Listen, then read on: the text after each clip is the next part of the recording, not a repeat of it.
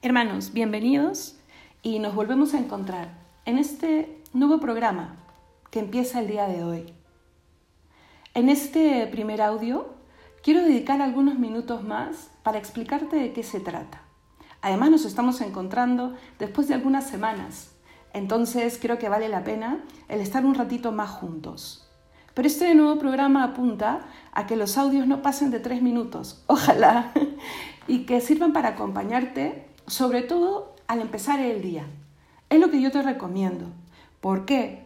Porque quieren ser como mm, un medicamento espiritual que nos anime a empezar cada mañana mirando al cielo, eh, yendo hacia adentro del alma.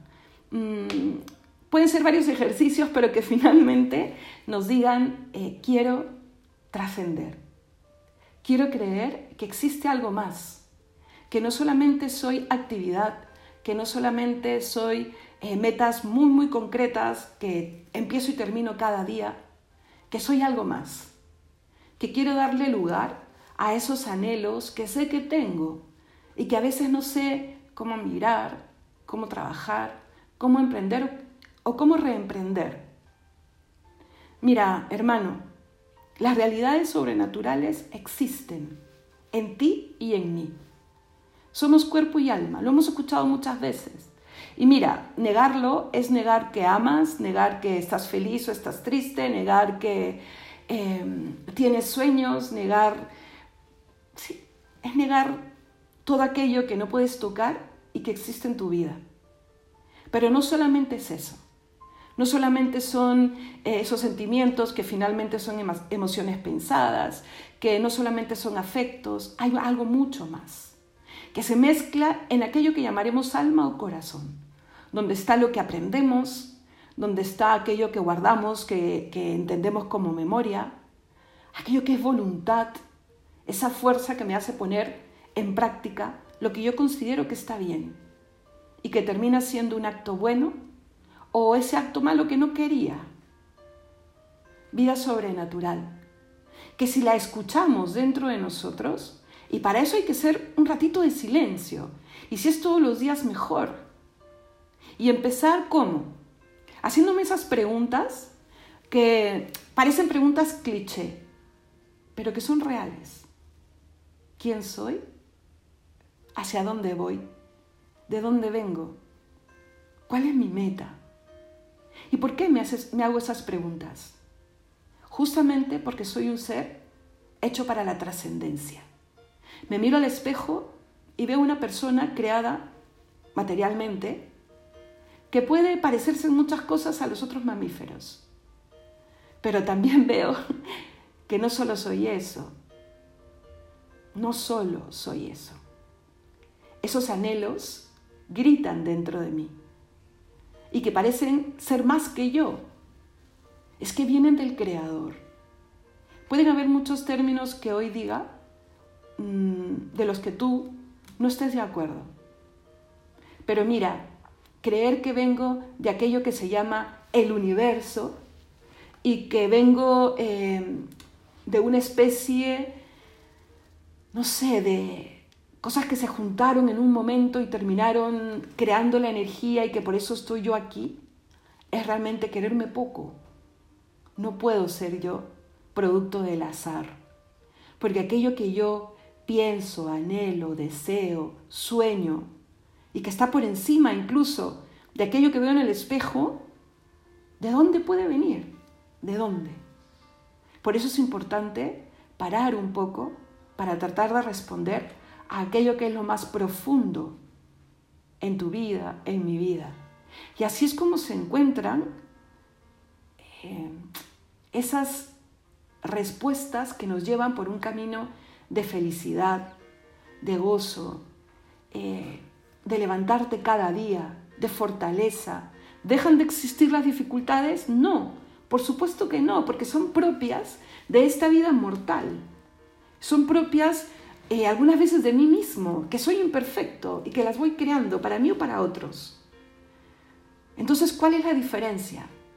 Que voy creyendo en mí y voy creyendo que aquello que me dio vida y que dio vida a toda la creación, más allá de nuestros padres biológicos, el Creador, no solo me hizo y me abandonó en, en el mundo hecho, no, me ama y ha querido compartir conmigo parte de su vida. Es más, no solo parte de su vida. Y de eso hablaremos un poco cada día. Y con eso entro el tema. ¿Qué cosa tocaremos? Eh, como te decía, pequeños, mmm, como que pe pequeñas me medicinas espirituales que surgirán de la Sagrada Escritura, eh, mirando un poco la vida de Jesús, sus enseñanzas, pero también otras partes de la Sagrada Escritura que finalmente eran anticipo de su llegada. También recorreremos eh, algunos pasajes de vidas de algunos santos, dos mil años de tradición, eh, no son poco, y siguen hablándonos hasta el día de hoy. Por algo será. ¿Y para qué? Para el despertar podamos nosotros tener eh, un refresco en el alma, como un baño también en el alma. ¿Qué te parece? Yo te propongo que las oigas al despertar antes de entrar a la ducha o después, o camino al trabajo o a la universidad. Es lo que yo te propongo, pero si tú lo ves imposible, hacerlo también por las noches y que te sirva de, no sé, de estrategia para levantar con ánimo al día siguiente. ¿Vale? Estoy segura que nos va a ayudar a ambos. No, no hagamos a un lado esta realidad sobrenatural. Mira, esta actúa, sin duda, en tu vida y en la mía así no la querramos ver. Y muchas veces no nos damos ni siquiera cuenta de la presencia de esta vida espiritual y de su propósito. O incluso podemos llegar a negarlo. O hemos vivido negando esta realidad espiritual, o tal vez la estamos negando ahora. La vida espiritual del hombre, querido hermano, aspira a la plenitud que él es con natural. Sí, la vida espiritual mira a eso, a alcanzar mm, metas que van más allá de las que nos podamos imaginar, pero que se van a ir abriendo eh, como un telón delante de nuestros ojos mientras que vamos caminando. Precisamente en ello pensaba también Aristóteles, antes de la era cristiana. ¿Y por qué? Porque lo tenemos arraigado dentro de nosotros. Él sostenía la superioridad de la vida contemplativa respecto a la activa. Pero claro, decía que es importante darnos un tiempo para parar y entrar en el silencio.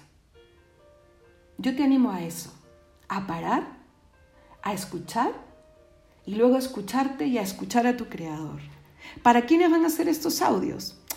Yo creo que pueden ser para público en general, conversos, inconversos, los que quieren conocer un poco más el Evangelio, o se quieren sentir acompañados, formarse un poco más, educar el alma, educar la mente, los que estamos enfermos, o puede ser para algún grupo, para quien necesita aprender y creer en la misericordia, para los que caminan con una cruz un poco más pesada en este momento, en fin, para los que quieren abrazar esta nueva meta que se pone delante de tus ojos o esa meta que ya tenías, que se llama plenitud. Y quiero empezar el día de hoy, además de haberte explicado todas estas cosas, mirando juntos una primera cita.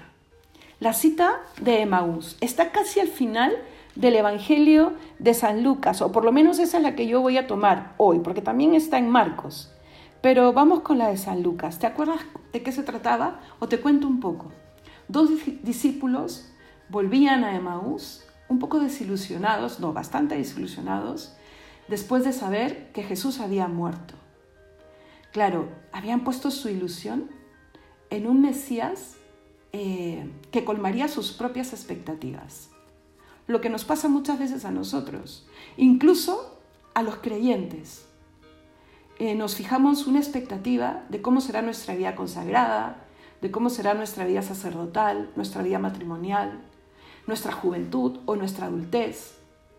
Y cuando esas expectativas empiezan a mostrarse erradas o incompletas, levantamos la vista o la voz al cielo y queremos culpar a alguien. Pero ¿estás seguro que tus expectativas eran las expectativas que Dios tenía? En el camino hacia arriba, lo que vamos haciendo es conociendo al Creador, conociendo su corazón.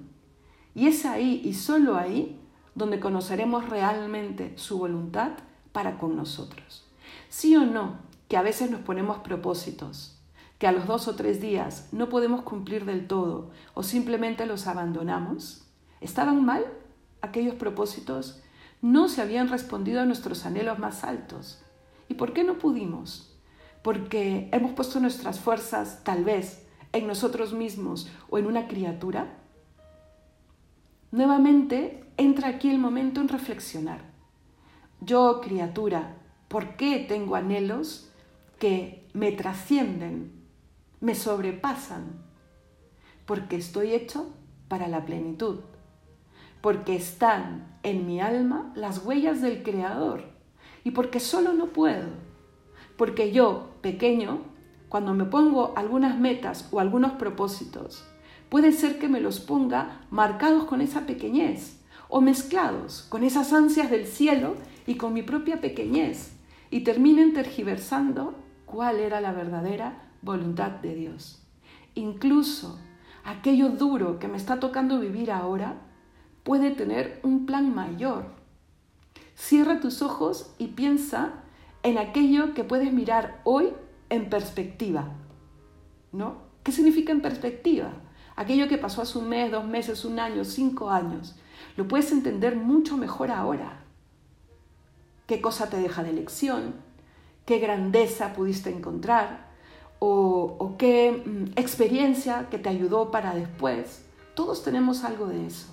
Entonces ahora mira tu presente, abrázalo, elige bien, elige el camino del bien y vas a ver cómo se abren otras puertas. Pero confía, confía en que puedes emprender un camino mejor. Pues los discípulos de Maús iban con esa decepción de, uy, este Dios que yo me hice en mi mente no ha cubierto mis expectativas. ¿Y quién les sale al encuentro? Jesús. Porque en el fondo del corazón, estos dos hombres querían la verdad.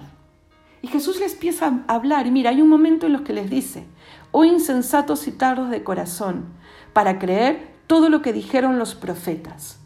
¿No era necesario acaso que Cristo padeciera eso para entrar así en su gloria? Le está citando textos que ellos conocían perfectamente.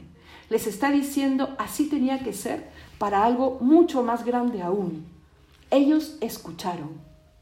Y cuando uno escucha cuando uno le escucha hablar en lo profundo del corazón, aquel que nos ama por sobre todo y que tiene el poder por sobre todo, nuestra alma reconoce su voz y empieza a abrirse. ¿Qué es lo que le pasó a estos dos discípulos? Y cuando se acercaba la noche, le dijeron, quédate con nosotros. Esta frase de cuando atardecía, le dijeron, quédate con nosotros, me habló mucho hace unas semanas, ya que puede ser porque uno está entrando a la adultez, porque uno puede estar pasando algún momento diferente, un momento más duro, que experimenta ese atardecer. Pues que ese atardecer no signifique sombras en tu vida. No, dile al Señor, quédate conmigo. Y el Señor se mostrará, se mostrará de una, de una manera portentosa cuando te acerques de tal manera que le puedas reconocer al partir el pan. En ese encuentro físico, tú y él, en la Santa Misa, por ejemplo. En ese, en ese encuentro diario, cuando le invoques en la oración, y en este encuentro que tendremos también, en esos tres minutos al empezar el día, para escucharle a través de un, de un medio imperfecto, sí. Los que nos conocemos ya hace un par de años podemos reconocer lo imperfecto del medio, pero Rezo muchísimo para que el mensaje llegue a ti transformado en luz. Nos encontraremos juntos, sobre todo, para seguir emprendiendo un proyecto personal. Y que es un proyecto personal que no te eximirá, no me exime a mí tampoco, de la cruz, de la que Cristo nos ha hablado y a la que Jesús se subió. Por eso tu cruz y la mía no están vacías. Nos encontramos ahí con Cristo que nos abre los brazos. Pasas un momento difícil, como te preguntaba, pues Él está. Pasas un momento de mucha ilusión, pues que Él también esté. Pues hagamos un espacio, un espacio importante a nuestra vida espiritual, silenciosa, em, llena de ilusión. Volvamos hacia adentro, miremos con esperanza, ¿vale? ¿Sabes cómo se va a llamar este programa? Bueno, ya lo, debes de haber visto en el título. Y tú dirás, uy, ¿a qué se refiere este nombre tan raro? Sí, Kadima. Significa ánimo, hacia adelante. Es un nombre en hebreo que lo escuché un día y me llamó mucho la atención. Que cada día que nos encontramos, encontremos eh, podamos decirnos unos a otros, ánimo, adelante, hoy será un día mejor. Nos encontramos el día de mañana. Que Dios te bendiga y calima, ánimo adelante, nos encontramos mañana.